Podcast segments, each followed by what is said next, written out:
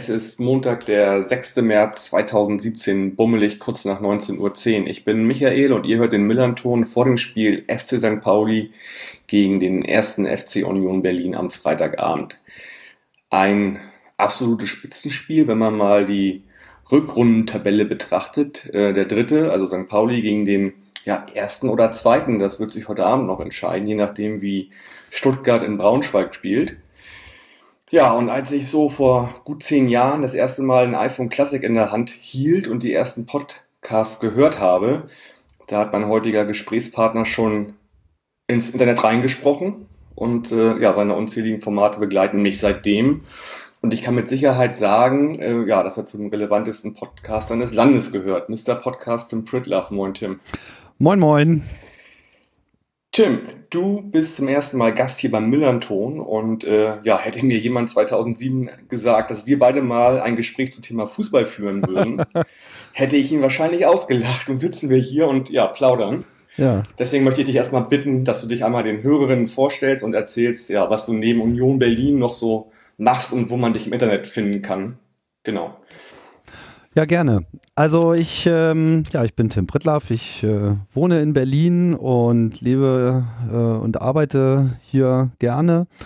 Und ja, ich ähm, habe so eine bunte, bunte Computerkarriere so in meiner Jugend äh, hinter mich gebracht und bin dann irgendwann zum Podcasting gekommen. Das mache ich jetzt seit über zehn Jahren mit äh, Hingabe. Ja, und das äh, ist so eigentlich das, was mich im Wesentlichen eigentlich so treibt. Das heißt, ich bin hier so mein eigener Chef, mache meine eigenen Formate und habe äh, Spaß dabei. Und ehrlich gesagt, ich hätte das äh, 2007 mit dem Fußball wahrscheinlich auch genauso äh, in Frage gestellt. okay, klar. Ja, äh, genau. Also du bist, würde ich einfach mal so behaupten, einer der ja, wenigen in Deutschland, die auch so mit dieser ganzen Podcast, äh, Podcast-Sphäre sozusagen ihr, ihr, Geld verdienen wahrscheinlich, ne? Ja, es werden immer mehr. Ähm, ich habe da ehrlich gesagt auch äh, mittlerweile Schwierigkeiten, das überhaupt noch zu quantifizieren. Ne? Die Übergänge sind ohnehin fließend und äh, nicht, für viele Leute ist das ein Teil ihres Business. Manche podcasten und profitieren dann mit dem, was sie äh, sonst eigentlich tun davon, ne? weil sie das einfach so als als Outlet äh, verwenden. Manche ähm, sind vielleicht auch so im Radiobereich ohnehin schon und benutzen Podcasting sozusagen auch als, als Weg quasi da ihre eigene Marke ein bisschen zu pushen. Ähm, da bewegt sich gerade sehr viel und ich denke, das ist jetzt auch bald keine Diskussion mehr und dass das so ein Wunder ist oder so. Weil das ist halt mhm. einfach ein spezielles Format, das muss man ja eigentlich den Hörern vom Millanton äh, nicht sagen. Stimmt. Äh, aber ich glaube schon, dass du jemand warst, wahrscheinlich, der sehr früh gesagt hat, ich mache jetzt einfach Podcast und glaube, dass das halt funktionieren kann, ne? Ja, ich, ja, ja, ich bin, wenn, wenn ich erstmal einen Narren äh, irgendwas gefressen habe, dann mache ich das und mache mir über solche Sachen halt auch mal keine Gedanken und denke mir so, das wird schon irgendwie, weil äh, äh nützt ja nichts, man muss es ja ausprobieren und ja, das, äh, ja, das ist so ein bisschen wie nächste Saison wird bestimmt besser. genau, ja, verstehe. Okay. Okay, äh, man findet dich äh, auf Twitter unter @timpritlav. Äh, genau, @timpritlav, metaebene.me ist so die Webseite all meiner Podcast-Projekte. Ja. Willst du noch mal kurz was zu den einzelnen äh, sagen, so äh, die, die dich am meisten bewegen von den, von den einzelnen Podcasts? Die ich mache jetzt, meinst du? Ja. Och, die mich, ja, die bewegen mich natürlich alle, sonst hätte ich damit nicht angefangen.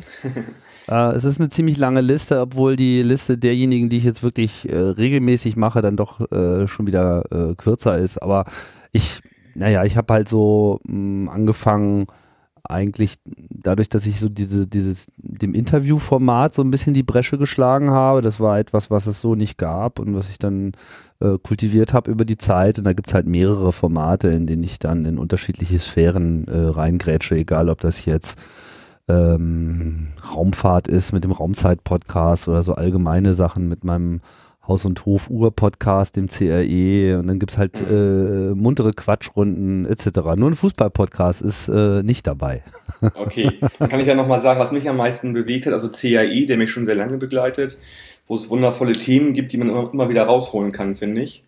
Und äh, ja, äh, früher Mobile Max und jetzt die Freak Show, so aus Technik, aus der sozusagen Technik-Ecke und äh, Not Safe for Work, wo ich eigentlich gerne wieder ein bisschen mehr von hören würde.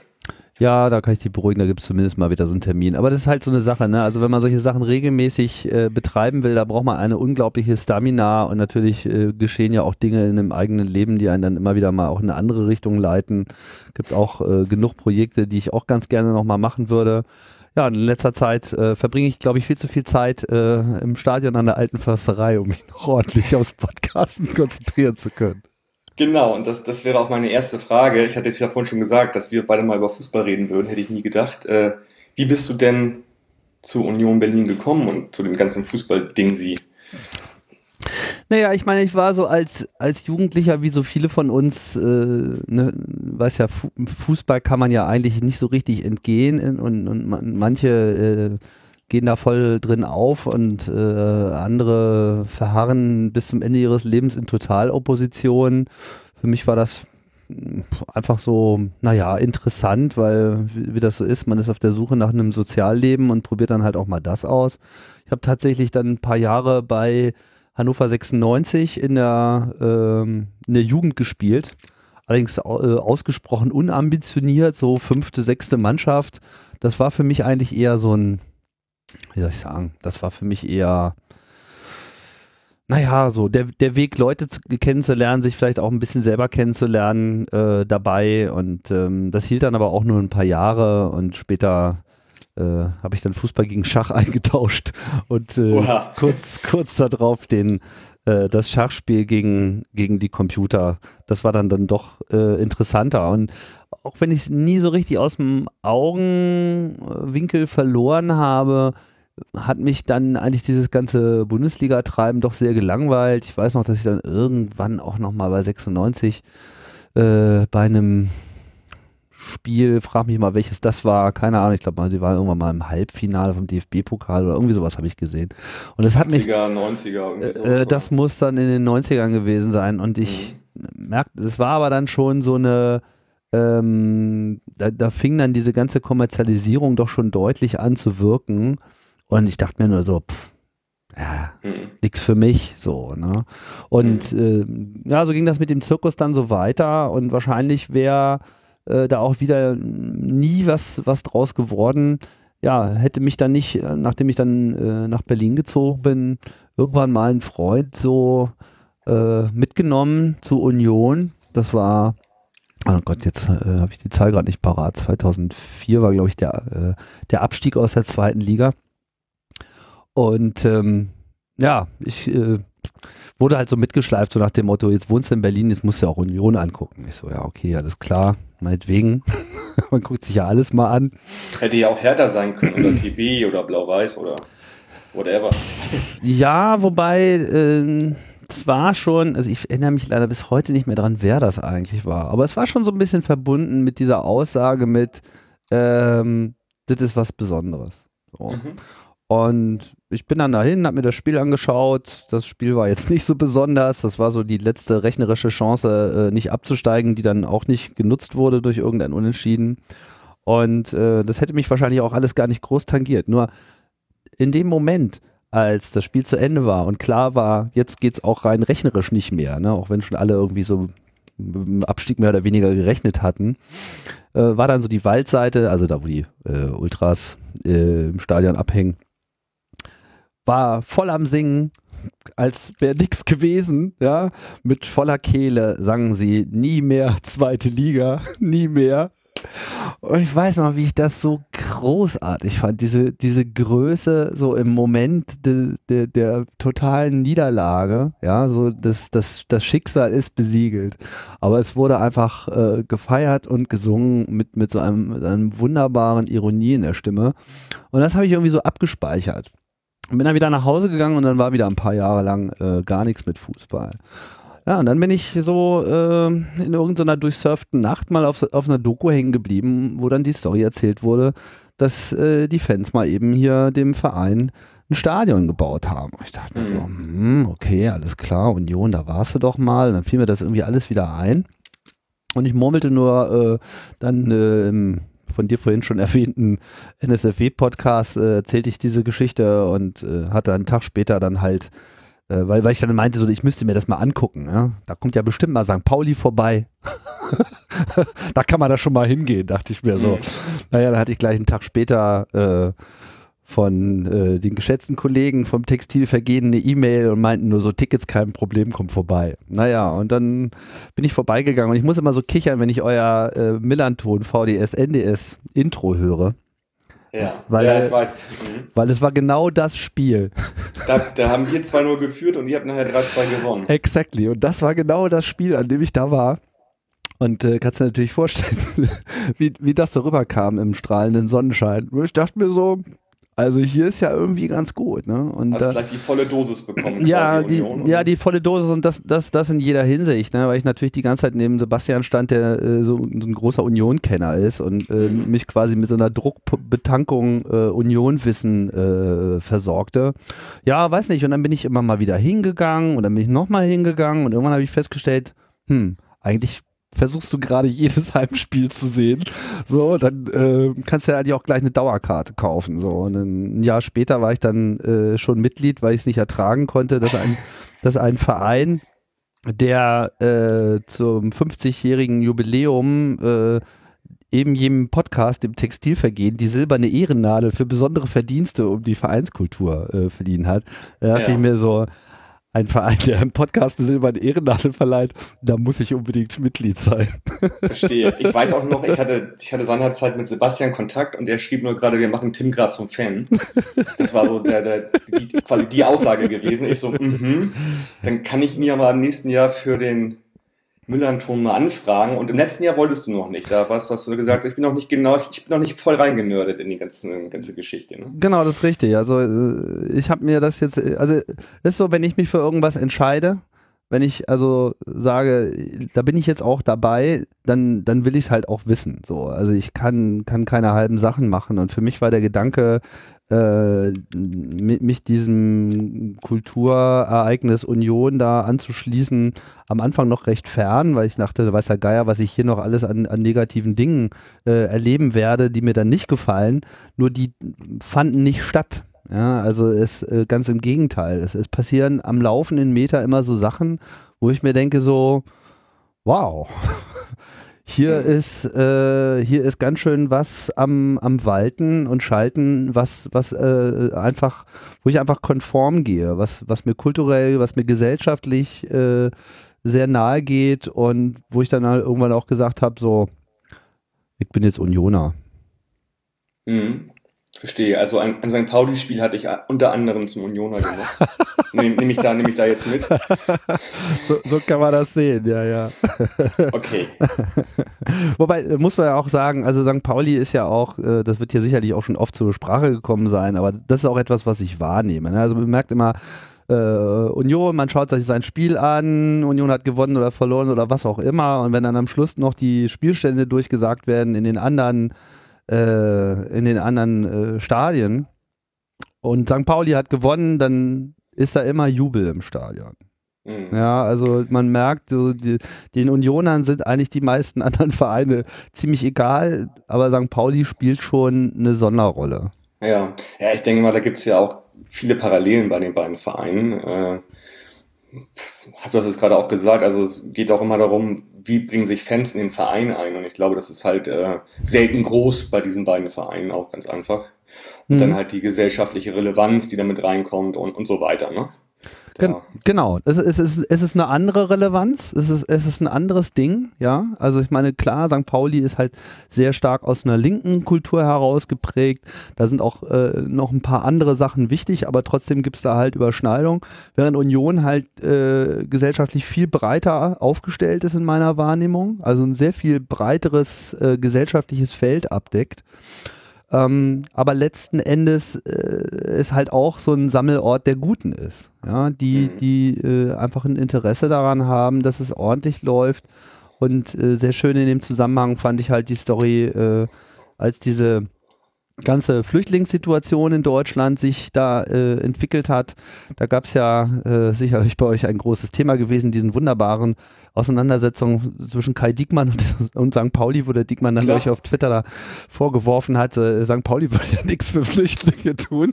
Ja. Also, wirklich unglaublich. Und wo er dann diese, diese Werbenummer dann äh, halt sozusagen kalt abgebürstet wurde. Und da hat ja dann Union erstmal gar nichts zu gesagt. Mhm. Aber dann so zwei, drei Tage später, nachdem der erste Staub sich so gelegt hat, gab es halt einfach so ein ganz trockenes äh, Pressestatement und das fand ich dann auch sehr Union-like. So, ja, äh, wie ihr ja wisst, haben wir ja bald 50-jähriges Jubiläum und da wollen wir ja unser neues Fanhaus eröffnen. Das machen wir jetzt übrigens nicht, weil das wird jetzt erstmal eine Flüchtlingsunterkunft.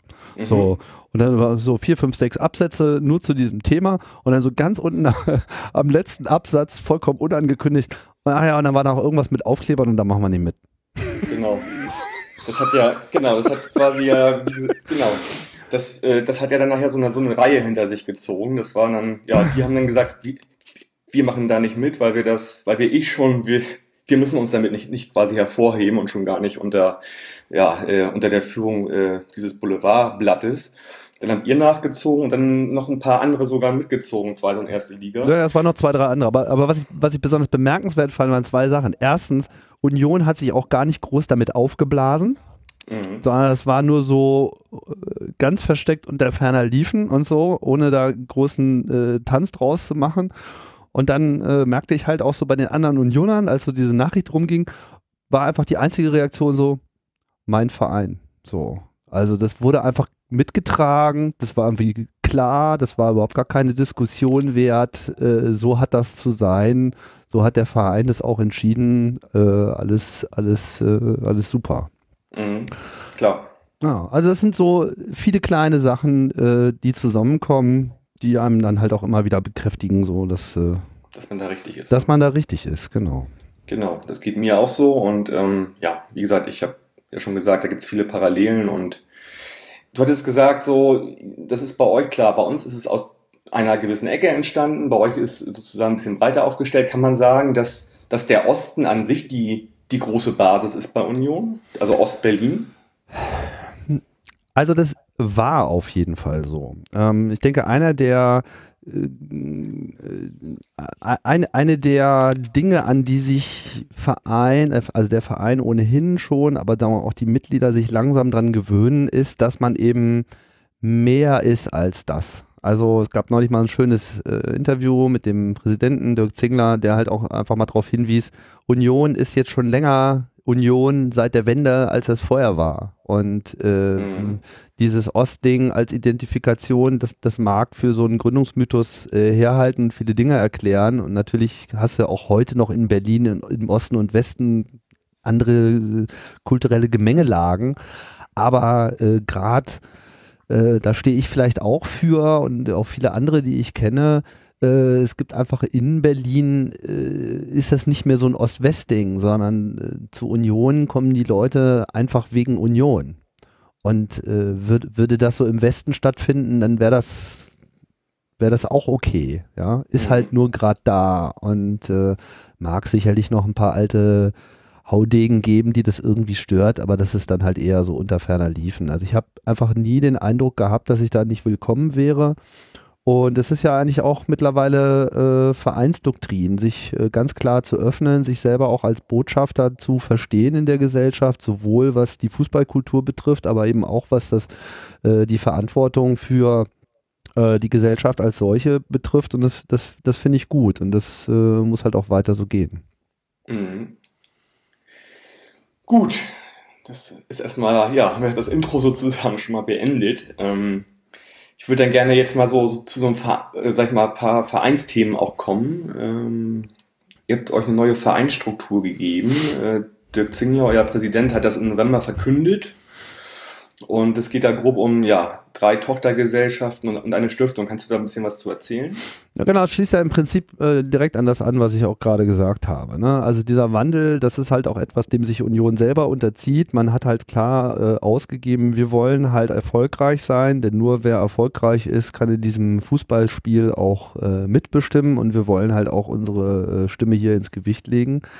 Und dazu gehört eben auch, dass wir uns den Bedingungen, die herrschen, anpassen. Und die Bedingungen sind euch ja auch wohl bekannt, nicht wahr? Also wir äh, haben halt eine extreme Kommerzialisierung. Gut, vielleicht will man es nicht so nennen, aber zumindest eine Menge Geld spielt hier eine Rolle. Und wenn man Doch, mit, kann man schon so sagen, glaube ich. ja, und wenn man mithalten will, muss man halt Antworten darauf finden. Ne? Und natürlich ist das bei Union, wie bei St. Pauli sicherlich auch, immer so ein bisschen so ein zweischneidiges Schwert. Ne? Man will halt jetzt nicht hier äh, voll äh, in so einen BVB-Modus äh, gehen. Ja, AGs so gründen, Ausgliederung, ne? Aus, Ausgliederung der, der Fußballabteilung irgendwie und so weiter. äh, Den Genau. Verein quasi, ja, also die Genau. Profimannschaft dem Verein wegnehmen sozusagen. Und ähm, Genau, und da, da war dann, ähm, war das jetzt sehr interessant, bei der letzten äh, Mitgliederversammlung wurde dann halt dieser Plan mal etwas genauer ausgerollt. Das sind tatsächlich Dinge, die jetzt nicht erst angefangen haben, sondern äh, zum Zeitpunkt der Verkündung war das sozusagen dann äh, über einen längeren Zeitraum hat sich das schon, schon hin abgezeichnet. Ne? Äh, das ist irgendwie auch wirklich, äh, äh, Union hatte ja vor, vor zwei Jahren noch nicht mal so eine Rolle eines Sportdirektors fast als letzte Mannschaft in, äh, in, in, in Deutschland der, der Ligen.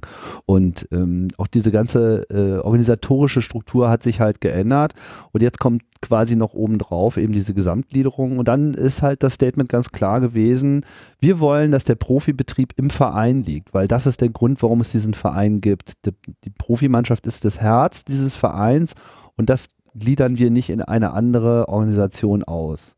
Eine Umstrukturierung gab es schon, indem man halt sich funktionale GmbHs noch geschaffen hat, die aber äh, eine sehr klare Aufgabe haben. Nicht? Da gibt es halt einerseits äh, die Stadionbetriebs GmbH, die das Stadion an der alten Försterei gehört ja Union und den Fans und die kümmert sich halt einfach nur darum und wenn dort Events stattfinden, dann gibt es nochmal eine Veranstaltungsorganisation darum, also die sich halt so um Catering und ne, Durchführung und sowas kümmern, also was auch fußballfremde Themen sind. Ne? mhm. Und, und äh, dazu noch eine Verwaltungs äh, GmbH, die quasi diesen ganzen organisatorischen Klimbim äh, abfeiert.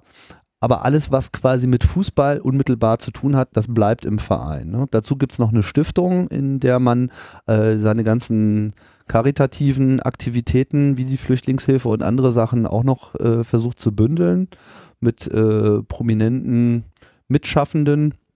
Ja, und das äh, finde ich ist- ist, Union, ein- Union Verein Schulter an Schulter heißt die Stiftung, ne? Genau, richtig, genau. Und da sind dann halt solche äh, Aktivitäten wie dieses Projekt Türöffner, wo sie halt aktiv versuchen, aus Köpenick heraus halt Flüchtlinge in Arbeit zu bringen, etc. und äh, darüber dann eben auch weitere Sachen anzustoßen. Das ist jetzt sicherlich nicht auf das Flüchtlingsthema äh, beschränkt, aber das ist natürlich ganz klar jetzt in der letzten Zeit eine, eine der wichtigen Aktivitäten gewesen, aber natürlich halt auch so Zusammenarbeit mit Schulen etc. Ich habe mir das jetzt im Detail noch nicht so genau angeschaut, was alles äh, geplant ist. Aber ich finde, diese Struktur macht Sinn und das Bekenntnis zum äh, Profifußball im, im Verein macht auch Sinn. Und bedarf es dafür eine eigene Stiftung? Oder könnte man nicht auch sagen, naja, das macht der Verein, das machen die Fans zusammen, dafür brauche ich jetzt nicht einfach eine Stiftung, sondern das, ähm, Ja gut, in, der Stiftung ist ja nicht nur Union selber drin, sondern das ist ja sozusagen etwas, was Union zwar angestoßen hat und wo der Verein mit dabei ist, aber wo eben auch andere Gruppen äh, dann mit drin sind und selber auch Stiftungsgelder mit einlegen und das äh, Ganze mit bestimmen. Also dort werden auch äh, Unternehmen eingebunden, die in Köpenick und Berlin und Umgebung äh, sozusagen mit Union an einem äh, Strang ziehen. Unter anderem haben, haben sie auch äh, den Sönke Wortmann äh, drin, den man ja kennt ja als mhm. so mal Märchenregisseur etc. Ähm, ja, um da einfach auch ein Statement äh, zu machen, denke ich. okay, jetzt macht es natürlich dann auch Unternehmen wahrscheinlich einfacher zu sagen, ich habe hier 5000 Euro, die ich gerne irgendwo hingeben will und das geht in die Stiftung. ähm. Genau, weil das hat ja dann mit dem Verein nichts zu tun und, und Mhm, das, das okay. soll ja auch getrennt bleiben und so. Trotzdem sagt halt Union, wir, das, das ist eine Aktivität aus unserem Kulturraum heraus und die wollen wir auch weiter unterstützen und wir tun uns mit allen anderen zusammen, die dieselbe äh, Stoßrichtung haben wie Union. Okay, verstehe. Ja, und das wird jetzt auch sehr wichtig werden, diese äh, Struktur, nicht nur wegen des drohenden Au Aufstiegs. Union, die aufstiegsbedrohte Mannschaft. Richtig, ähm, scheiße, wir steigen auf, oder wie war das? genau, so eine Scheiße, wir steigen auf, das sagen sie ja. beim letzten Spiel, das äh, hat ganz gut die Runde gemacht, das hat aber auch wirklich sehr gut ausgedrückt, wie gerade so die Gemengelage ist, ne? weil natürlich viele auch sagen so, ach, wir wollen doch eigentlich nur schönen Fußball sehen und eine gute Zeit haben im Stadion ähm, was, was sollen wir uns in der Bundesliga äh, rumtreiben? Und jetzt hatten wir ja diesen Pokalauftritt bei, bei Dortmund. Ich war da auch da. Mhm. Und ich muss sagen, wenn ich mir diesen Zirkus anschaue, frage ich mich halt auch, was man da eigentlich will. Zweite Liga finde ich irgendwie ganz geil. So, das ist irgendwie noch ehrlich und äh, ja. ne, so, so ein bisschen das, geerdet. Ne? Das, das ist ja bei uns auch so. Wir sind ja auch immer mal so zwischendurch äh, aufgestiegen und ähm, da gibt es ja halt bis heute auch immer die Fraktion, so die halt sagt, so, ne, ich bin lieber irgendwie ein guter Zweitligist und habe da meinen Spaß und äh, das passt schon. Und natürlich, was natürlich auch meistens dazugehört, wenn du sportlich ambitioniert bist, willst du ja auch mal aufsteigen. Das muss ja das Ziel sein eigentlich. Ne? Genau. Aber viele wissen natürlich auch, na gut, jetzt sind wir in der ersten Liga, mal gucken, ja, eine Saison, ähm, dann nehmen wir halt das Geld irgendwie, was da mehr reinkommt, wieder mit irgendwie und haben dann wieder erstmal ein, zwei Jahre Ruhe in der zweiten Liga. So, das, das ist ja immer ein sehr ähm, zweischneidiges Schwert irgendwie, das Ganze, ne? Richtig, und das hat ja auch äh, Dirk Zingler halt gesagt, wir müssen uns, das meinte ich ja schon eingangs, ne? man muss, um mitzuhalten, muss man nach oben streben. Und hat dann einfach als Ziel ausgegeben für Union, wir wollen in die Top 20 Deutschlands kommen. Mhm. So, und das ist eine schöne Formulierung, finde ich, für äh, ja, man will auch Aufstiegskandidat sein. Und äh, danach richtet sich halt auch Union aus. Ich, ich weiß nicht, ob das so gut ist, weil wir haben das auch mal ausgegeben vor drei, vier Jahren, Top 25. Und das ging fast richtig in die Hose, und zwar mit einem Fastabstieg. Äh, das scheint auch viele unter Druck gesetzt zu haben irgendwie. Und ähm, St. Pauli lässt jetzt von dieser Formulierung ab und äh, formuliert das halt nicht mehr so. Ja, und schon seid ihr nicht mehr Top 25. genau, also letzte Saison waren wir ja wieder, wieder gut dabei, da haben wir das ja auch schon nicht äh, wieder, also nicht so in den Mund genommen. Naja, und jetzt. Äh, gut, ich meine, ja, gut. Äh, ich, ich, weiß nicht, ich, letztlich wird es von so einem einzelnen Bekenntnis hängt es nicht ab, ne? sondern es ist einfach eher die Frage, wie, äh, wie sieht sich halt auch Union in Zukunft. Es gibt unter anderem halt auch den Wunsch, eben auch äh, quasi so als, als, als Botschafter des guten Fußballs zu gelten. Aber die Aufmerksamkeit, die man als Zweitligist erhält, die ist natürlich nicht im Ansatz zu vergleichen mit der Aufmerksamkeit, die man in der Bundesliga erhält. Und von daher ist das, glaube ich, auch schon eine reizvolle Position, so wie auch der SC Freiburg, so ein bisschen das Enfant terrible äh, vielleicht zu sein und sich zumindest erstmal hörbar äh, zu machen. Ne? Mhm. Und das ist, ja. Das, das ist bei uns ja ähnlich. Also Oke Göttlich, unser Präsident, sagt ja auch, äh, wenn wir in der dritten Liga spielen würden, könnten wir halt unsere Botschaften, auch unsere gesellschaftlichen vor allen Dingen, gar nicht mehr so äh, an den Mann bringen, weil halt einfach äh, die Aufmerksamkeit fehlt. Und wenn du im Profifußball bist, also in den ersten zwei Ligen, sag ich mal, dann ist das natürlich nochmal ein ganz anderes Ding. Dann kriegst du wenigstens irgendwie Gehör, ne? Richtig.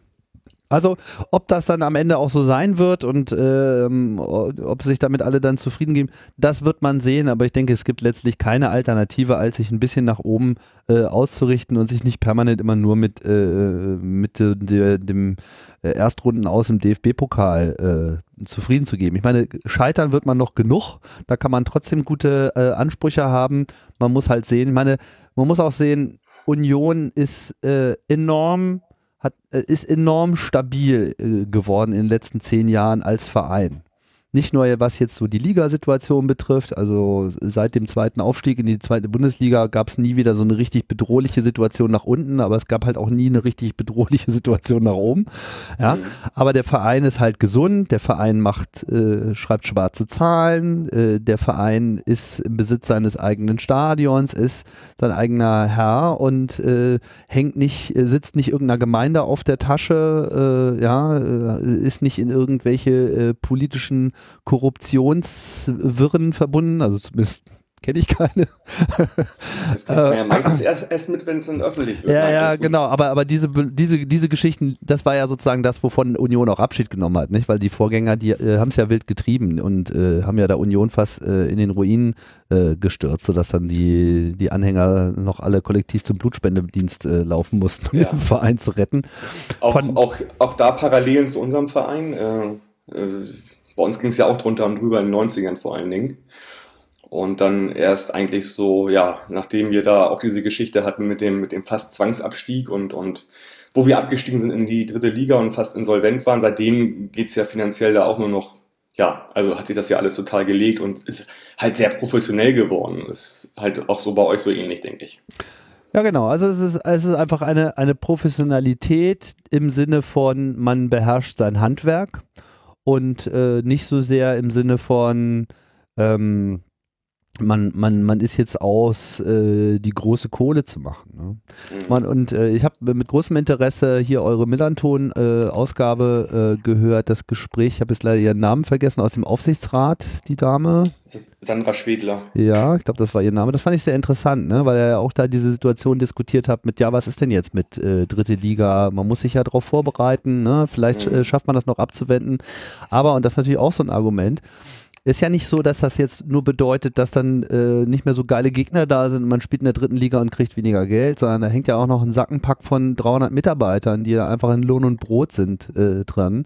Das heißt, man steht ja dann allein schon für die Mitarbeiter des Vereins auch in der Pflicht, alles zu geben, ja.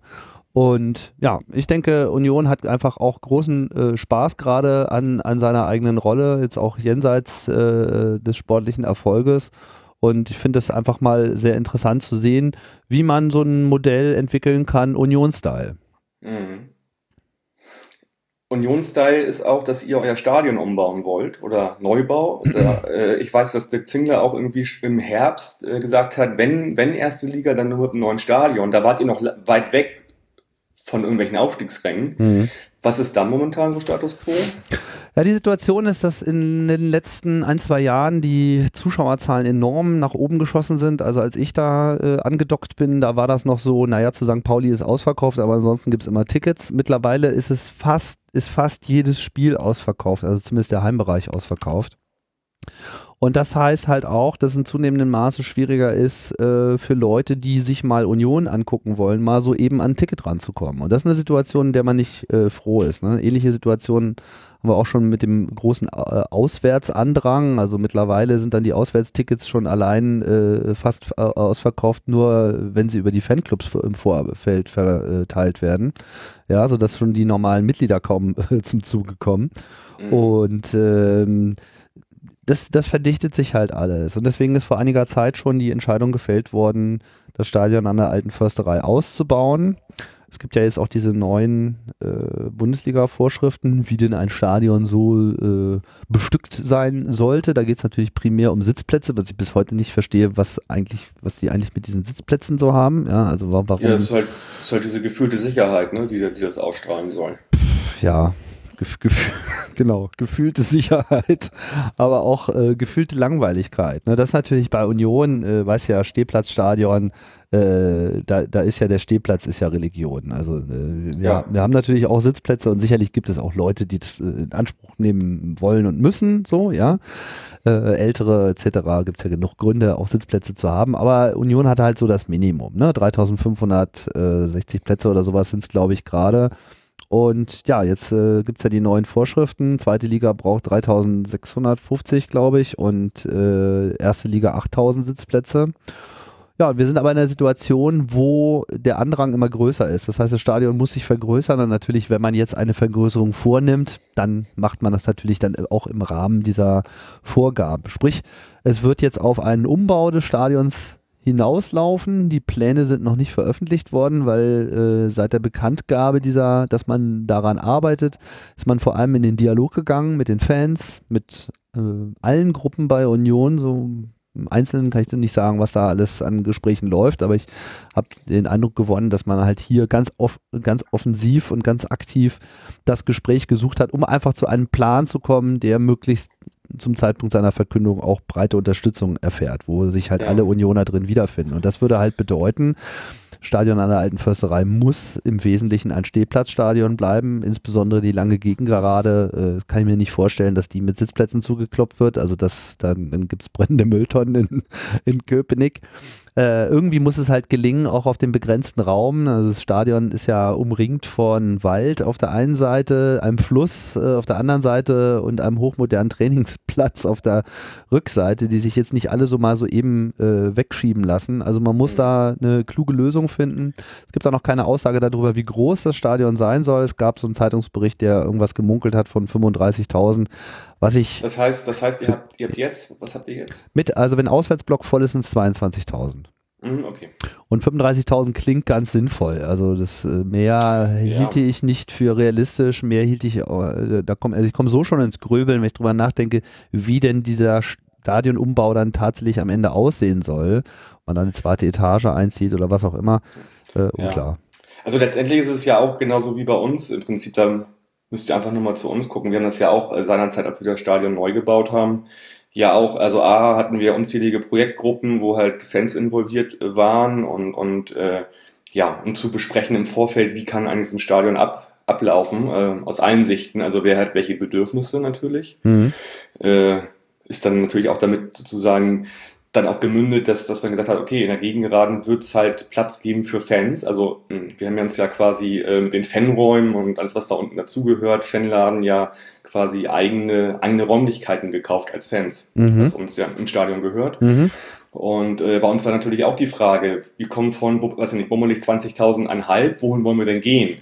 Was ist denn realistisch? Und äh, wir sind jetzt bei 30.000 und äh, sehen auch, ob obwohl wir gegen Abstieg spielen oder, oder sag ich mal jetzt in der zweiten Liga auf jeden Fall sind, sind diese ja, Spiele fast immer ausverkauft. Ob jetzt immer alle da sind, wir wissen, wie das funktioniert. Also äh, Business Seats und so, man hat da oft leer äh, Stand, das sieht man ja ganz klar, aber irgendwie. Aber nicht auf der ja, Gegengerade, ne?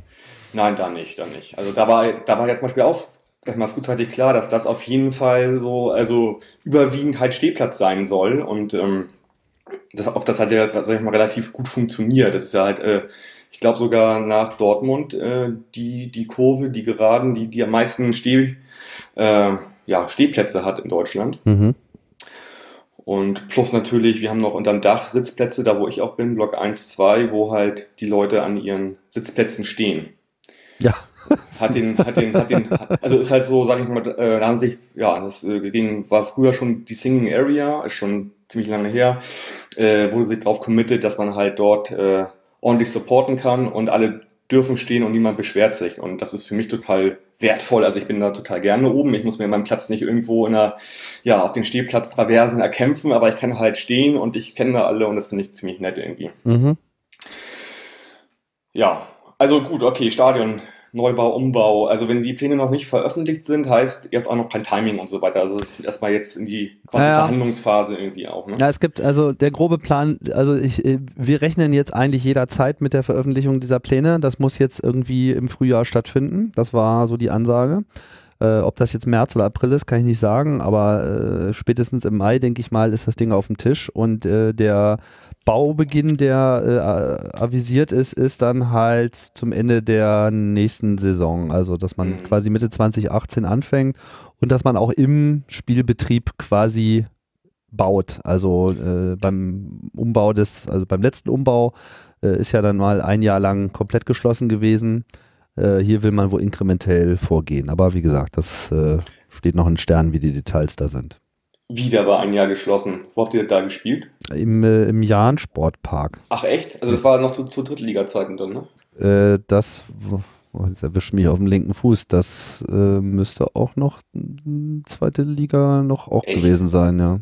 Okay, daran erinnere ich mich gar nicht mehr. Aber das wäre natürlich ein Riesenproblem jetzt für euch. Also mal angenommen, ihr würdet aufsteigen dann kommt natürlich so ein Stadionneubau und natürlich als Problematik obendrauf. Ne?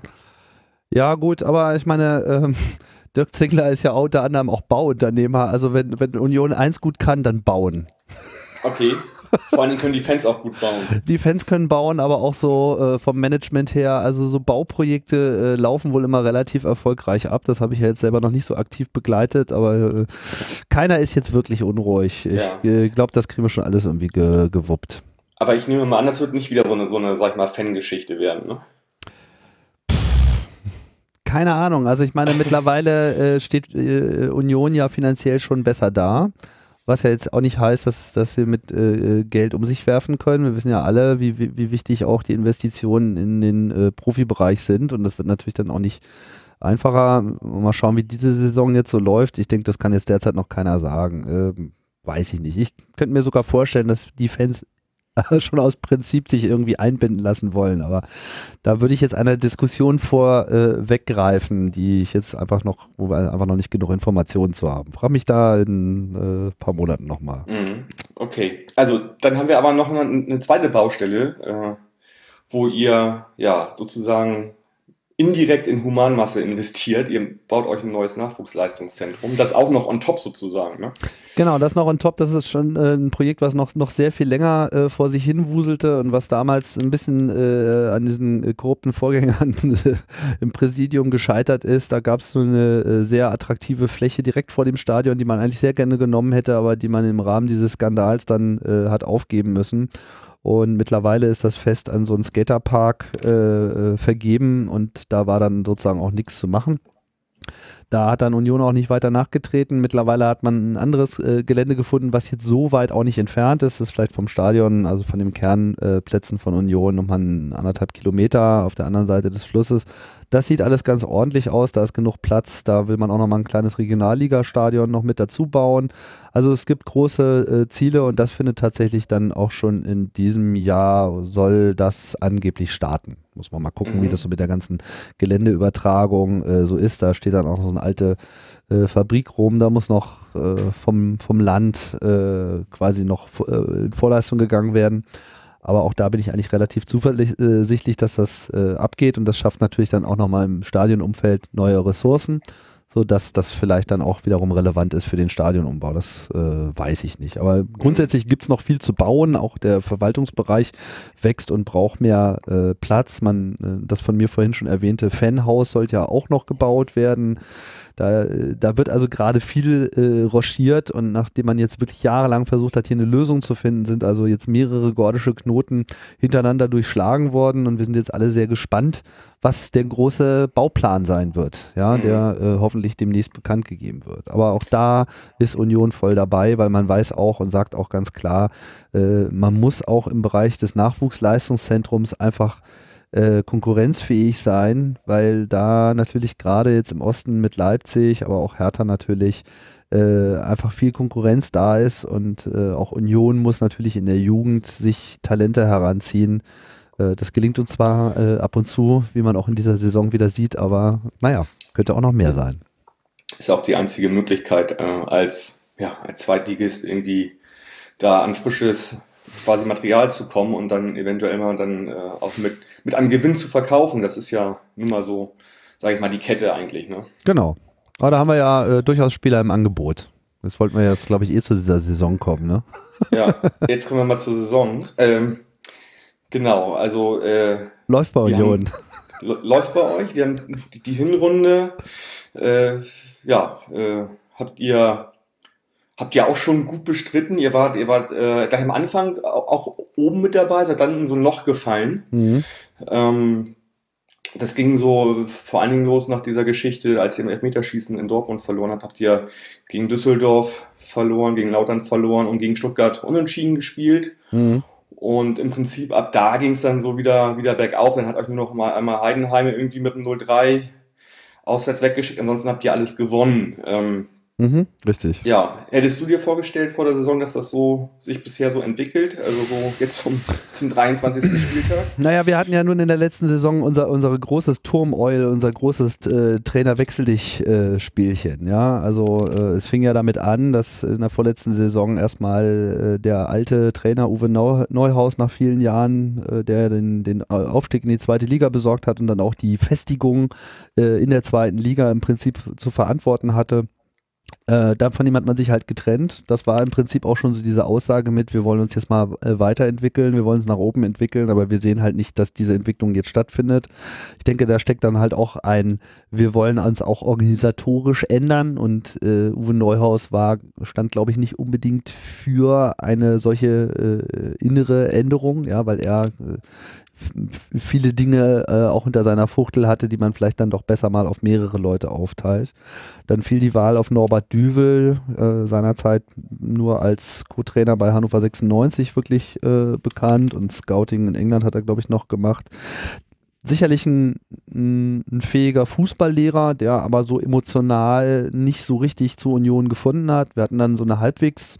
Naja, ich meine, wenn man, wenn man hier Thorsten Matuschka absägt, dann kommt man natürlich nicht weiter Union Berlin. Ne? Naja gut, ich meine, er ist geholt worden, um Änderungen zu erzielen. So. Ja, und äh, wenn er als erstes sagt, wir müssen jetzt erstmal äh, die, die, die Traditionsfigur äh, ist gesetzt, ja, dann riecht das jetzt auch nicht unbedingt an Wandel. Ich muss jetzt zugeben, ich bin da jetzt ein bisschen, weil das ist die Zeit, wo ich eigentlich erst zur Union wirklich gekommen bin. Und ich habe zwar Thorsten Matuschka äh, erlebt, mir ist seine Rolle in dem Verein und seine Beliebtheit und seine Bedeutung äh, gerade auch für diese erfolgreiche Zeit in der zweiten Liga mehr als bewusst.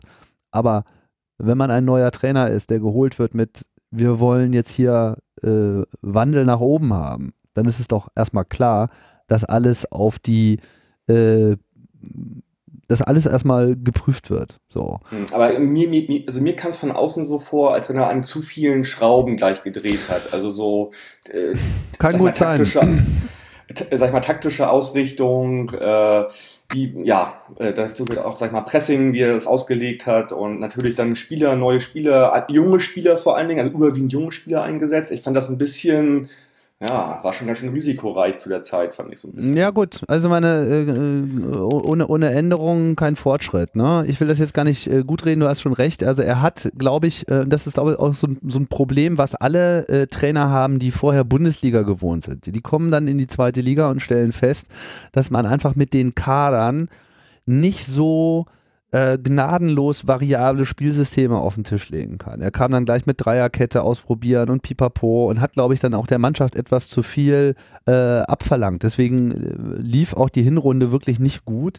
Die Rückrunde wiederum lief äh, sehr gut und Union ist auf dem sechsten Platz geendet. Und dann kam halt die neue Saison und dann ging es halt richtig rund. Dann äh, war man nach fünf Spielen wieder so ein bisschen so schlecht gestartet und dann ist so ein bisschen Union der Kragen geplatzt hat äh, Sascha Lewandowski äh, mhm. geholt, was ja schon allgemein so ein bisschen als Coup gefeiert wurde und der auch, sagen wir mal, so als Typ aus dem Ruhrpott natürlich in, in, in Köpenick sehr gut ankam. Also äh, die Fans waren einfach alle in Love. Äh, aber auch Sascha Lewandowski hat äh, im Prinzip nochmal dieselbe Erfahrung gemacht, dass, äh, dass man nicht einfach mit einem Erstliga-Trainingsprogramm daran gehen kann, sondern dass man eben diese Mannschaft ähm, ja erstmal verstehen muss, glaube ich, um äh, sie wieder neu auszurichten. Trotz alledem, also man merkte schon, dass äh, vielleicht nicht alles gelang, aber es ging irgendwie, die Dinge entwickelten sich voran. Und dann kam natürlich das große Ding, Sascha Lewandowski wurde ja, hat sich krank gemeldet, Burnout wurde äh, diagnostiziert, war dann einfach mal weg. Der Co-Trainer André äh, Hofra, äh, Hofi musste dann äh, übernehmen. Hat das ja auch mit Bravour gemacht. Äh, Union hat dann mal in der Rückrunde mal so eben alle Heimspiele gewonnen, äh, sodass dann auch die letzte Saison eigentlich äh, sehr gut dastand. Ich weiß gar nicht, wo sind wir denn da rausgekommen? Waren wir dann nicht sogar noch, waren wir auch wieder Sechster, ne? Und ähm, ja, aber dann war klar, dass äh, Hufi natürlich, äh, weil er nicht die entsprechende Lizenz verfügt, nicht weiter äh, die Mannschaft hat äh, trainieren können. Und dann die große Frage, wer kommt. Der, ja. der hatte eine ganz, eine ganz fantastische äh, Bilanz eigentlich, ne? Von zehn Spielen sieben, äh, also drei verloren und äh, sechs gewonnen und ein Unentschieden, also sieben sieben nicht verloren von zehn Spielen. Das wollte ich eigentlich sagen. Das, das, das war einfach äh, kolossal und äh, er ist ja auch, er ist ja auch bei Union äh, ein Urgestein und ja. äh, äh, sehr beliebt und einfach auch ein äh, sehr cooler Typ und hat aber im Prinzip auch gezeigt, dass, dass äh, wir im Prinzip einen Kader hatten, aus dem man was machen konnte. Dann blieb die Mannschaft ja eigentlich auch weitgehend zusammen für diese Saison und dann kam halt Jens Keller. Ne? Das war dann die nächste große Überraschung der äh, Ex-Trainer von Schalke, der dann mal ein Jahr eine ruhige Kugel geschoben hat und sich dann halt gedacht hat, na, machen wir es doch mal mit Union. Und da wussten wir halt alle nicht so recht, was, äh, was jetzt kommt. Ja, aber was kam, war ein Trainer, der offenbar die Möglichkeiten dieser Mannschaft gut erkannt hat und auch gut ausgebaut hat, uns dann äh, geschafft hat, in, in, in, nach ein paar Spieltagen schon ähm, ja, ein Zeichen zu setzen. Taktisch war das auf einmal äh, grandios, flexibel. Man hat auch Mhm. gemerkt, wie die Mannschaft einfach auch von der Physis her, von der Geschwindigkeit, von der Ausdauer her vor allem auch zugehauen hat. Also es gab so Spiele, was weiß ich, wo, wo war das, Sandhausen, irgend so ein 35-Grad-Spiel, wo es so schweineheiß war oder was, Würzburg. Äh, ja, und die Mannschaft rannte einfach 90 Minuten um ihr Leben. Das war einfach schon unwirklich, das mit anzuschauen. Man wartete Mhm. immer so auf dieses, wann wird denn das Spiel mal langsamer? Aber kam dann irgendwie nicht. Und dann merkte man schon so, äh, hier passiert was, ohne dass die Leute gleich durchgedreht sind. Also ich erinnere mich auch, dass ja eigentlich, also Keller auch erstmal von den Union-Fans, die ich so kenne, mit denen ich gesprochen habe, erstmal so ein bisschen kritisch beäugt wurde, so was kommt da. Er ist ja auch so eher so ein introvertierter Typ, der jetzt auch nicht gerade irgendwie permanent kommuniziert, was er, was er da, sag ich mal, tut auch und deswegen vielleicht auch so ein bisschen schlecht, ähm, sag ich mal, nachzuvollziehen in der Anfangszeit, was er da eigentlich macht. Ne? Ja, der, der hält die Klappe. Also der, der sagt halt äh, nur, nur Dinge, die spruchreif sind und dann gibt ansonsten halt äh, wenig Kommentare. Das, das finde ich auch mal ganz gut und ehrlich gesagt, das passt auch ganz gut zur Union, weil so hält es auch der Verein an sich. Ja, also auch Union ist äh, super im Klappe halten. Und äh, das hat schon so ein bisschen was von Apple. man, man, ja, also wenn es was zu sagen gibt, dann haut man das raus und bis dahin äh, halten Mhm. alle dicht und das finde ich, äh, äh, gibt dem Ganzen auch Ruhe. Und das ist, glaube ich, auch etwas, was Union Keller geben konnte, weil seine Zeit bei Schalke war ja, wirst du vielleicht auch mitbekommen haben, der ist ja da die ganze Zeit durch die äh, durch den Blätterwald gewalzt worden und ein Skandierchen nach dem anderen und in Schalke fallen sie einem sowieso äh, schnell mal in, in, in den Rücken, wenn man beim Rausgehen aus dem so Stadion nicht aufpasst. Ja, oder wenn es läuft. Ich meine, die haben den irgendwie ge ge ge gefeuert, da war Schalke irgendwie auf dem dritten oder vierten Platz. Ja, oder die so. haben halt immer einen Anspruch, der immer noch dann über den aktuellen Tabellenplatz irgendwie liegt, komischerweise irgendwie. Genau, so, ne? Und, und, und, und, und, und keiner hat da mal eine schützende Hand über ihn gestellt. Und hier ist es einfach so, Union hält ihm einfach komplett den Rücken frei. Einerseits, aber andererseits äh, lässt sie ihn auch machen. So, du machst das hier das Sportliche, wir machen alles andere, wir unterstützen dich, wir sind ein Team. So, und mhm. das äh, scheint gut zu funktionieren. Und das zeigt auch, dass die neue Struktur, über die wir ja eingangs schon so viel gesprochen haben, offensichtlich auch zu greifen scheint. Ne? Wir haben ja äh, unter anderem ja auch den Helmut Schulte äh, dann noch geholt, ne? der jetzt die Lizenzspielerabteilung äh, äh, leitet. Der bei Ja, wie euch. geht's denen denn so bei euch? Alles gut? Also auch der meldet sich immer nur, wenn es wirklich was Wichtiges zu verkünden gibt, so. Aber äh, bisher Mhm. macht das eigentlich alles den Eindruck, als ob es gut läuft. Man, und sie haben ja jetzt auch ein paar schöne äh, Wechsel äh, hervorgebracht, die bei Union alle zum Jauchzen gebracht haben. Mhm, genau, darauf wollte ich nämlich als nächstes hinaus. Ihr habt in der Winterpause Sebastian Polter, Unser Polti. ja, euren, euren, weiß ich nicht, euren obersten Publikum, den der letzten 20 Jahre nach Thorsten Matuschka, habt ihr zurückgeholt, äh, oder habt ihn geholt von Queens Park Rangers. Damals, als er zum ersten Mal bei euch war, war er ja noch bei Mainz unter Vertrag. Mhm. und wurde ja von da aus dann äh, zu den Queens Park Rangers transferiert. Und ja, so still und heimlich habt ihr auf einmal in der Winterpause Sebastian Polter hervorgezogen für immerhin stolze 1,6 Millionen Euro, was auch für Zweitliga-Verhältnisse jetzt nicht so wenig ist. Ne? Ja, wenn die Zahl stimmt, das ist ja immer alles so äh, gerüchteweise, aber es ist äh, sicherlich. Transfermarkt.de, äh, Ja, Quelle, genau. Internet. Äh, Ja, ja. ja, äh, habe auch keine anderen. Also äh, Nee. äh, es ist wohl relativ klar, dass Union noch nie so viel Geld in die Hand genommen hat wie bei Sebastian Polter. Aber ich glaube, bei Sebastian Polter kommen natürlich auch ein paar Sachen zusammen. Also erstmal, wir hatten jetzt in den letzten beiden Saisons hatten wir halt zweimal Goldgriffe gezogen. Das eine war halt Sebastian Polter, der kam und spielte halt mal eben den Union Zweitliga-Torrekord ein, so Mhm. und dann musste er halt äh, weg, weil er halt auch äh, ein ehrlicher Typ ist und gesagt hat, ich will nach England, wenn ich nach England gehen kann, gehe ich nach England. Und damals konnte sich Union halt Polter nicht leisten. Also zumindest Mhm. die Ablöse, die jetzt da äh, gefragt worden ist. Also es, mit, sicherlich, mit Sicherheit hat Union alles versucht, aber sie haben es halt nicht geschafft. Dann ist er nach England gegangen. Und äh, das Lustige ist, also er war einfach, er kam so gut an bei uns, weil er einfach ein nicht nur ein guter Fußballer ist, sondern einfach auch so ein, so ein Typ, weißt du? So ein, so einer, Mhm. der, der, der, der, der es immer, immer schafft, so in wenigen Worten die, die Dinge zusammenzubringen und wie er auch selber sagt, und das kann ich auch bestätigen, der auch ehrlich ist, der immer ganz klar gesagt hat, so, wenn, äh, Wenn zweite Liga, dann nur Union und. Und wenn äh, England, bin ich halt weg. und, so. und Also, genau, so. und, und wenn England, dann bin ich halt weg. Und dann kam England und dann war er halt weg. Und da hat ihm auch keiner einen Strick draus gedreht. Aber dann ist das ganze Jahr über, was wo er da war, sind wohl die ganze Zeit immer Unioner nach England gefahren und haben ihn irgendwie bei seinen Spielen besucht und nicht in Ruhe Mhm. gelassen.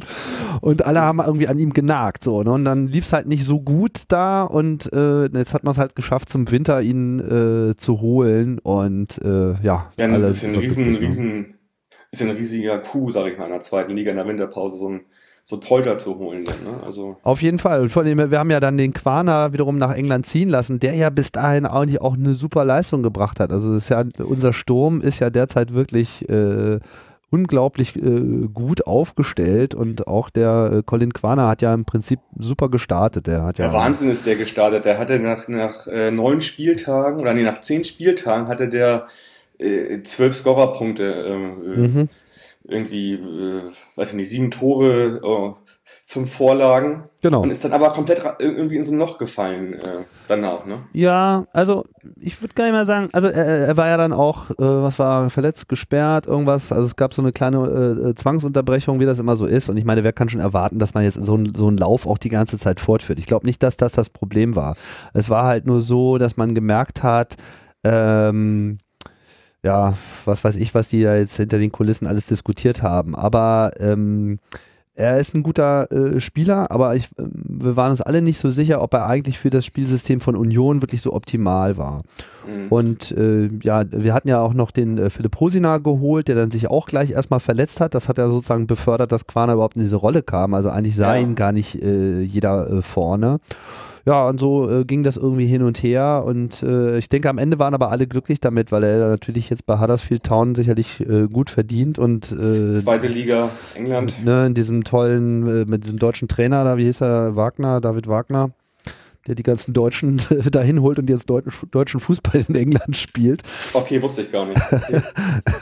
Ja, das äh, ist auch so ein alter äh, Kumpel von Klopp, nicht? Und äh, seit, seit Kloppo in äh, England ist, drehen ja alle da mit deutschem Fußball komplett durch. Verstehe. Und dieser David Wagner macht das halt in der zweiten Liga, damit hat das viel Town und hat, glaube ich, vier, fünf Deutsche schon im Team und Mhm. jetzt halt Quaner noch mit dazu. Naja, wie auch immer, auf jeden Fall kam halt jetzt äh, Polti dazu und äh, Es wird sicherlich so eine, so eine, äh, sag ich mal, Wenn-Dann-Geschichte gewesen sein. Ne? Wenn wir, äh, weiß nicht, Quaner für einen okayen Preis weg, ja, ja, quasi wegverkaufen können, dann können wir uns Polter auch noch leisten. Also ohne diesen Wechsel wäre das wahrscheinlich nicht so gekommen, tippe ich mal. Ne?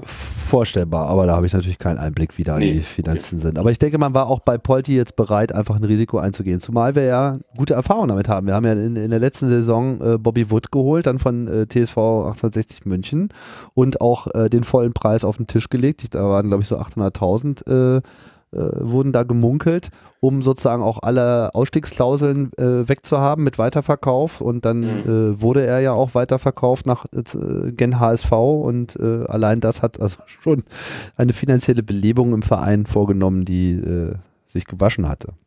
Immerhin schön, dass er zwischendurch mal beim angenehmen, sympathischen Verein war für ihn. Ja, hat ja dann auch gleich äh, den Rekord von Polti eingestellt. Also Ja.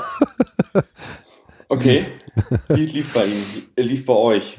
Genau, du hast es gerade gesagt. Ähm, Quaner weg, Winterpause, aber auch Christopher Quiring, der sehr lange Zeit bei euch gespielt hat. Ja. Äh, zu Hansa Rostock und äh, Sören Brandy. Äh, kann- kannst du dazu noch was sagen? Also, weil Sören Brandy ist ja nun wirklich lange bei euch gewesen und auch super erfolgreich. Er hat ja ordentlich geknipst die letzten Jahre. Ja, also es, äh, es war etwas schwierig in den letzten Saisons. Er hatte dann auch äh, viel Pech mit Verletzungen und war so ein bisschen immer so in der zweiten Reihe und konnte dann aber auch nicht so richtig äh, auftrumpfen, wenn er dann doch wieder verfügbar war. Es war so ein bisschen ein, ein, ein Drama. Man muss dazu sagen, so Brandi war super beliebt bei äh, den Unionern. Wir mochten den Typen, der ist einfach, als Typ ist er halt einfach super. Und wir waren auch immer ganz froh, dass er bei uns spielt, damit er nicht bei den anderen spielt, weil es immer schafft, in, in jedem Einsatz sich eine gelbe Karte äh, zu holen. Der kann immer nur vier Spiele hintereinander spielen, weil danach Ist er gesperrt, ja. ist er erstmal wieder gesperrt. Ich, äh, ja. ähm, ja, also von daher, das sind einfach, glaube ich, Entscheidungen, die im Wesentlichen mehr mit den anderen Spielern zu tun haben, als mit denen, weil äh, der ganze Kader bei Union einfach so schlecht nicht ist und wir mit Steven Skripski, altes Union-Gewächs, äh, und jetzt auch mit der Verstärkung aus Schweden, dem Simon Hitlund, äh, wirklich guten Sturm haben. Und jetzt noch Sebastian Polter dazu, meine, meine das, Herren. Tor, das Tor von Skripski gegen, gegen Würzburg fand ich richtig toll, wo, wo er den, ja, über, über den Fuß zieht den Ball und dann äh, ins leere Tor schießt. Ja, äh, warte mal, Hat- gegen Würzburg war. Oder? War das nicht Skripski? Das Äh, 2-0? ja, ich glaube ja. Hm. Genau. Da habt ihr ja auch lange in Unterzahl gespielt äh, und dann, äh, ja, das 2-0 gemacht. Ah, nee, warte mal, gegen, ach so, jetzt gegen Würzburg. Nee, das zweite war von Kreilach, Entschuldigung. Ah, Kreilach war das. Also das, das meinte ich auf jeden Fall. Wunderschönes Tor, das nur mal so nebenbei. Ja. Ja, ja. Wir sind auch alle ganz, äh, aber das letzte Wochenende hat ja sowieso alle vollkommen in, in Watte, ge, Watte gelegt. Ja, genau. äh, Hannover verliert in Karlsruhe. Äh, hätte ich jetzt nicht gedacht, nachdem Karlsruhe ja bei uns 5-0 verloren hat, dass das so. Ja, die, die, hat, die hatten was gut zu machen, ne? Ja. Ich meine, also Hannover hat ja jetzt äh, auch nach dem Spiel dann irgendwie äh, am, am Trainer festgehalten, aber mal eben so den ganzen sportlichen Vorstand rausgeschmissen und äh, sich den Held geholt, früher bei Schalke. Mhm. Ähm, ja, die einzigen, die, die gut funktionieren für uns, das seid ihr. Ihr habt Bielefeld geschlagen in den letzten Spielen, Karlsruhe und 1860. Nochmal vielen Dank dafür. Gern geschehen. Ähm, damit, damit können wir arbeiten. Äh, ich hoffe, dass ihr dann nach dem Spiel am Freitag auch, weiß nicht, gegen wen ihr noch spielt, aber dann auch, auch so weitermacht für uns. Ähm, Ja, wir haben ja noch die ganzen dicken Brocken, nicht? Also wir müssen ja dann gegen Hannover ran, wir müssen noch, äh, noch mal Stuttgart. Also äh, Ja. wir haben die ganzen vermeintlich schwächeren Teams jetzt immer am Anfang der Saison gehabt. Und das ist ja immer sehr trügerisch in der zweiten Liga, ne? Weil man denkt so, ah ja, hier noch gegen Tabellenletzten und dann Nee. nehmen wir noch ein paar Punkte mit und so. Und wir wissen einfach, zweite Liga funktioniert anders. Und das finde ich eigentlich gerade so bemerkenswert, dass wir trotzdem auch gegen die schwachen Mannschaften gewinnen können. wollte ich gerade sagen, weil das hat es nämlich das Das letzte Saison so gewesen, hätten wir diese Spiele gewonnen, wären wir aufgestiegen letzte Saison. Ähm, Ja. wir haben halt, wir lassen halt immer, wenn wir gut sind in der, in der, in der Liga, unsere Punkte gegen die, die halt unten mit dabei sind. So. Und, ähm, Ja, ich, ich denke, das ist, das ist einfach ein Moment der zweiten Liga, ne? dass das hier einfach jeder, Ja. jeder jeden schlagen kann. Das ist immer eine Frage von, von Motivation und Einstellung äh, und Ja, das liegt Tagesform auch- ist. Ne? Das liegt auch an der, an der Spielweise an sich halt. Also du, du überlässt quasi die Spielanteile der, der sag ich mal, Mannschaft, die weiter oben ist. Und äh, alle, fast alle Vereine in der zweiten Liga können halt gut, sag ich mal, nach vorne kontern. Und das äh, kommt auch, äh, dann, dann- dann hast du oftmals auch so Spiele, sag ich mal, die dann auf einmal äh, als Heimmannschaft 0-2, 0-3 verloren geht, weil sich einfach die Leute hinten reinstellen, die haben eine gute Abwehr und dann spielen sie halt auf Konter und machen dann die Tore regelmäßig. Das ist so ja die Spielweise der zweiten Liga mittlerweile. Ne? Ja. Ja, ja, aber Union ist da ganz gut aufgestellt. Wir haben also wirklich eine, eine sehr gut funktionierende Verteidigung und äh, wie man munkelt, den besten äh, Verteidiger der zweiten Liga Wer, ist das? mit Toni Leisner.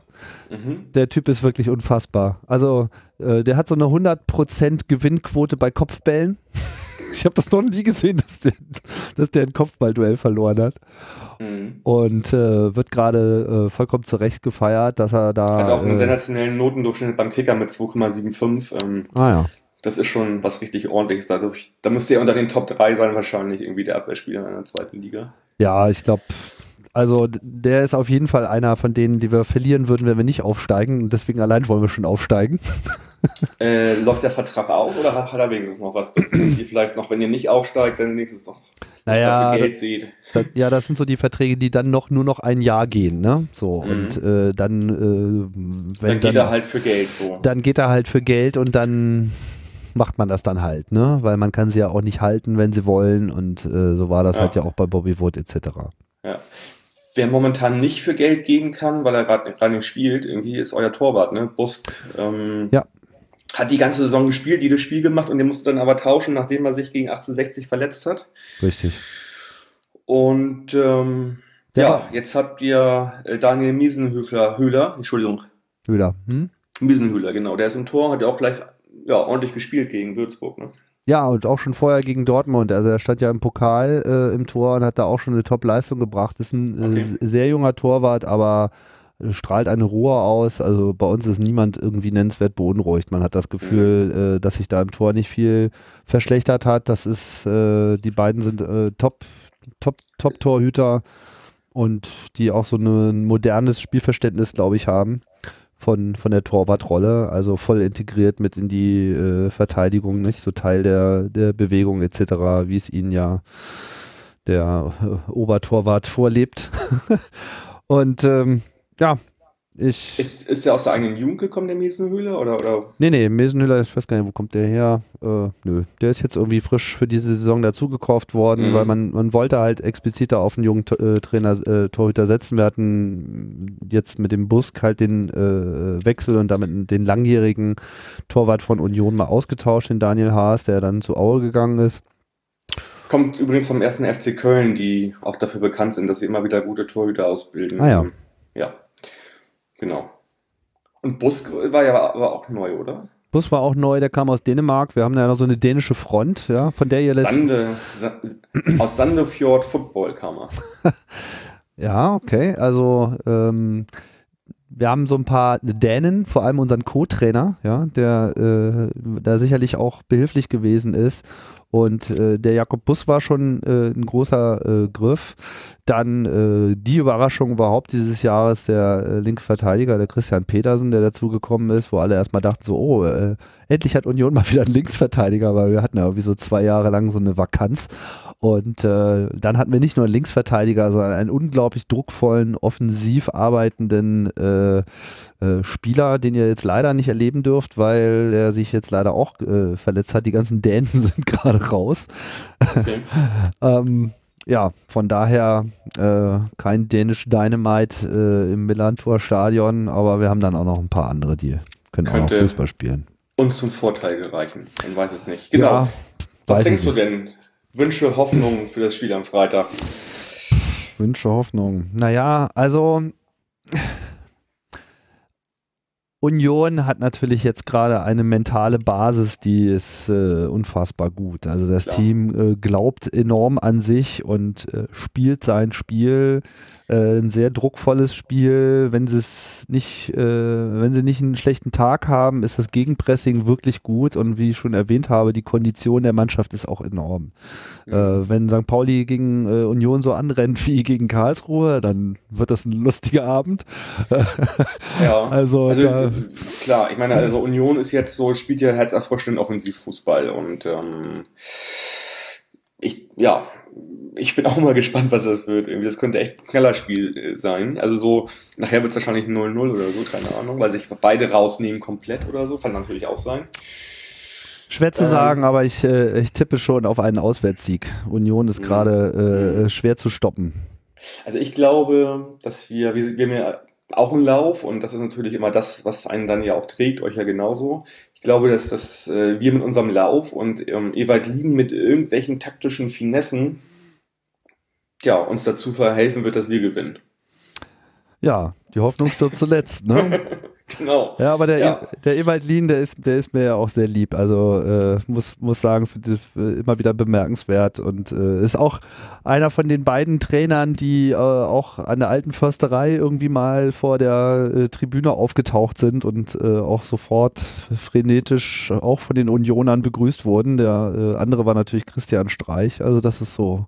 Ja, ich, natürlich, ist ja klar, wenn, wenn, wenn du halt Trainer hast, die neben dem Sportlichen, neben dem Fußball halt auch, sag ich mal, gesellschaftlich immer wieder sozusagen, ja, sag ich mal, ihre Statements bringen und da eine klare Position haben, das ist natürlich super sympathisch. Ne? Auf jeden Fall. Da ist Ke- Keller jetzt wahrscheinlich nicht so äh, mit äh, in der Rolle, aber das gleichen dann die Ja, Fans gut. aus.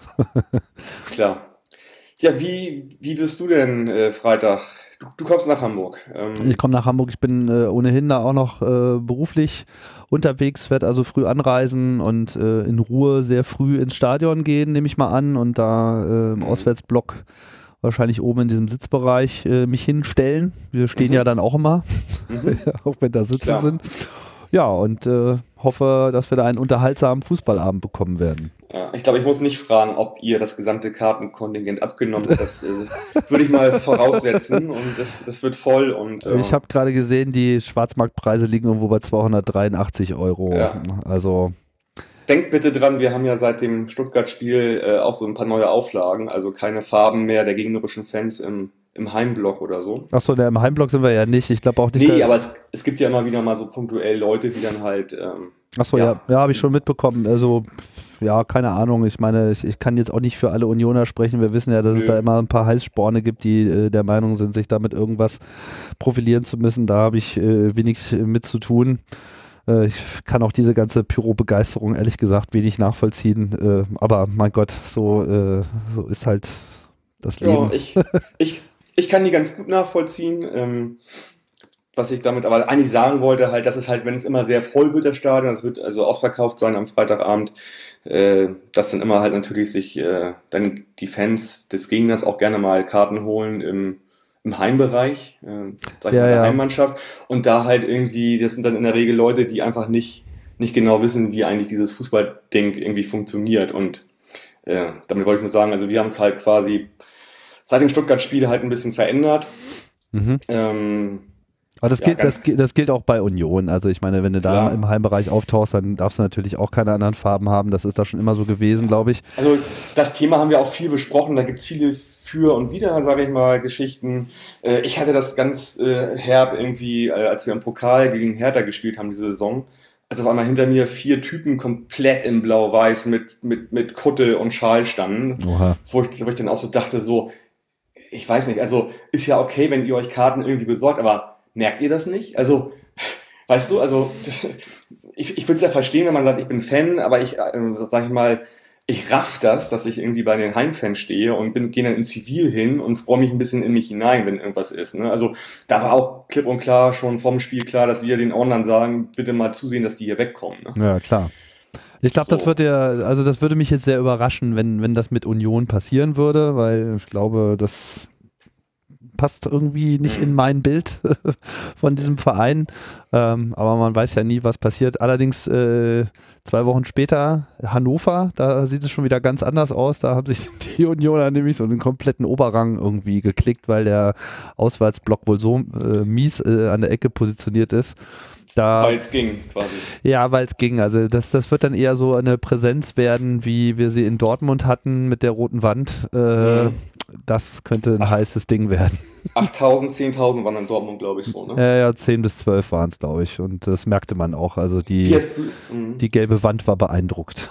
Wie hast du das? Wie hast, genau, wie hast du das, äh, sag ich mal, empfunden da? Ich habe ganz viel, ich höre mal, wenn halt viele auswärts sind bei Dortmund, dass es immer echt Riesenprobleme gibt äh, mit, mit Einlass und ich Oh ja. sogar bei, bei euch so kurz vor der Massenpanik gewesen, das Ganze. Ne? Ja, ich weiß nicht, ob ich das Wort jetzt in, in den Mund nehmen würde, aber es äh, gab Probleme. Ich bin relativ früh rein, deswegen habe ich davon nichts mitbekommen, aber dann äh, blieben halt unsere Plätze doch sehr äh, leer und äh, dann hörte man schon, dass es irgendwie Ärger gibt und äh, da ist also auf jeden Fall die Eingangssituation ist extrem unprofessionell gehandhabt worden von, äh, von vom BVB. Ne? Ich meine, macht dann halt Kontrollen, hat zwei, äh, zwei Gitter für, für 10.000, 12.000 Fans.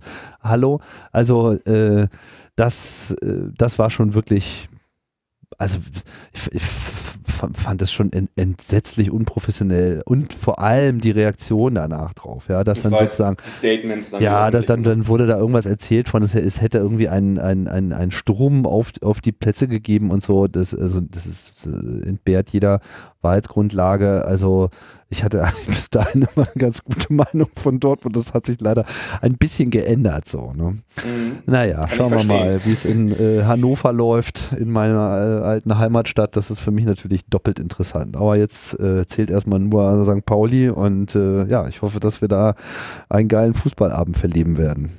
Das hoffe ich auch und ich finde, das ist ein gutes Schlusswort. Es sei denn, du hättest noch was für heute Abend. Ähm, Ähm, naja, ich wollte doch nochmal äh, sagen, dass äh, ich dieses Format Podcast, äh, den Millanton VDS NDS, sehr gerne äh, oft und fast eigentlich immer höre und ich es ein, ein super Ding finde, um einfach einen Überblick über diese zweite Liga zu bekommen. Also nichts bringt einem das Geschehen so nahe und wenn dann andere äh, Vereine bei uns aufschlagen, die bei euch schon mal dann zu Gast waren in der Saison, dann weiß man halt einfach, was Sache ist. Das ist äh, eine, eine sehr schöne Einrichtung und ich höre immer wieder gerne rein.